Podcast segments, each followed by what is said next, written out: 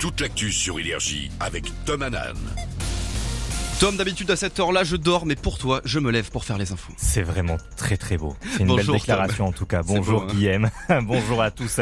Un coup d'œil sur la météo de ce samedi 29 juillet 2023. Ce n'est pas vraiment le temps idéal pour sortir. On prévoit de la pluie sur une bonne majorité du territoire. Huit départements d'Auvergne-Rhône-Alpes sont placés en vigilance orange pour des risques d'orage.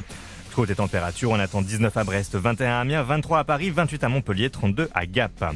Vous nous écoutez sûrement depuis votre voiture. Il y a du monde sur les routes aujourd'hui. Bison Futé classe l'ensemble du pays en rouge dans le sens des départs. Il est conseillé de quitter la région parisienne avant midi et d'éviter la 7, la 9, la 10, la 20 et la 63.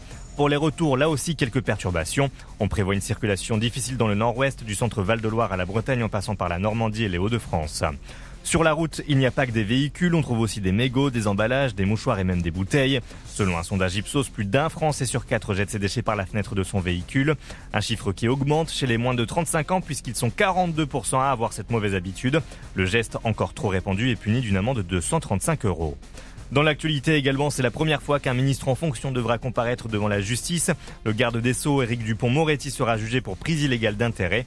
Il aurait profité de son statut pour régler des comptes avec des magistrats auxquels il s'était opposé lorsqu'il était avocat.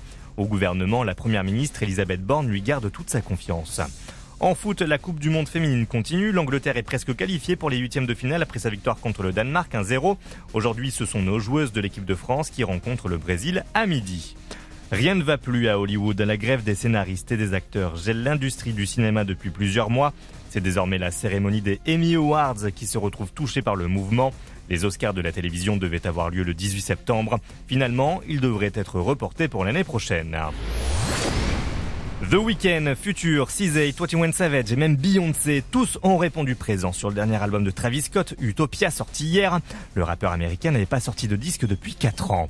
Il est 7h03, c'est la fin de ce flash. Prochain point sur l'actu dans une demi-heure. En attendant, retour de la meilleure playlist avec Guillaume. Très très bon réveil sur Énergie.